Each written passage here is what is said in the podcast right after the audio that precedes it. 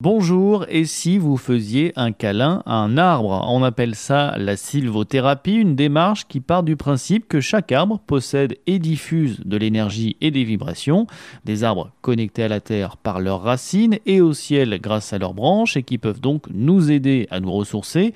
Des études scientifiques montrent en effet que l'énergie diffusée dans la forêt a un pouvoir relaxant, apaisant, anti-anxiogène sur l'humain.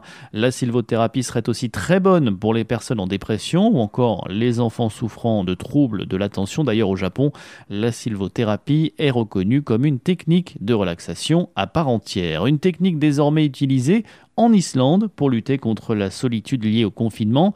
Le service des forêts locales recommande en effet de serrer un arbre dans ses bras pour se sentir moins seul.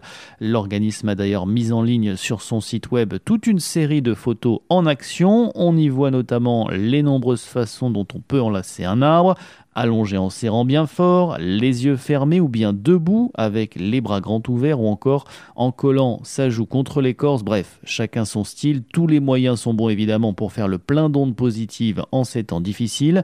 Pour le gestionnaire général de la forêt à l'est de l'Islande, les sensations sont même incroyables. Ça commence dans les orteils, remonte le long des jambes et traverse le corps tout entier jusqu'au cerveau, connecté plus que jamais avec la nature.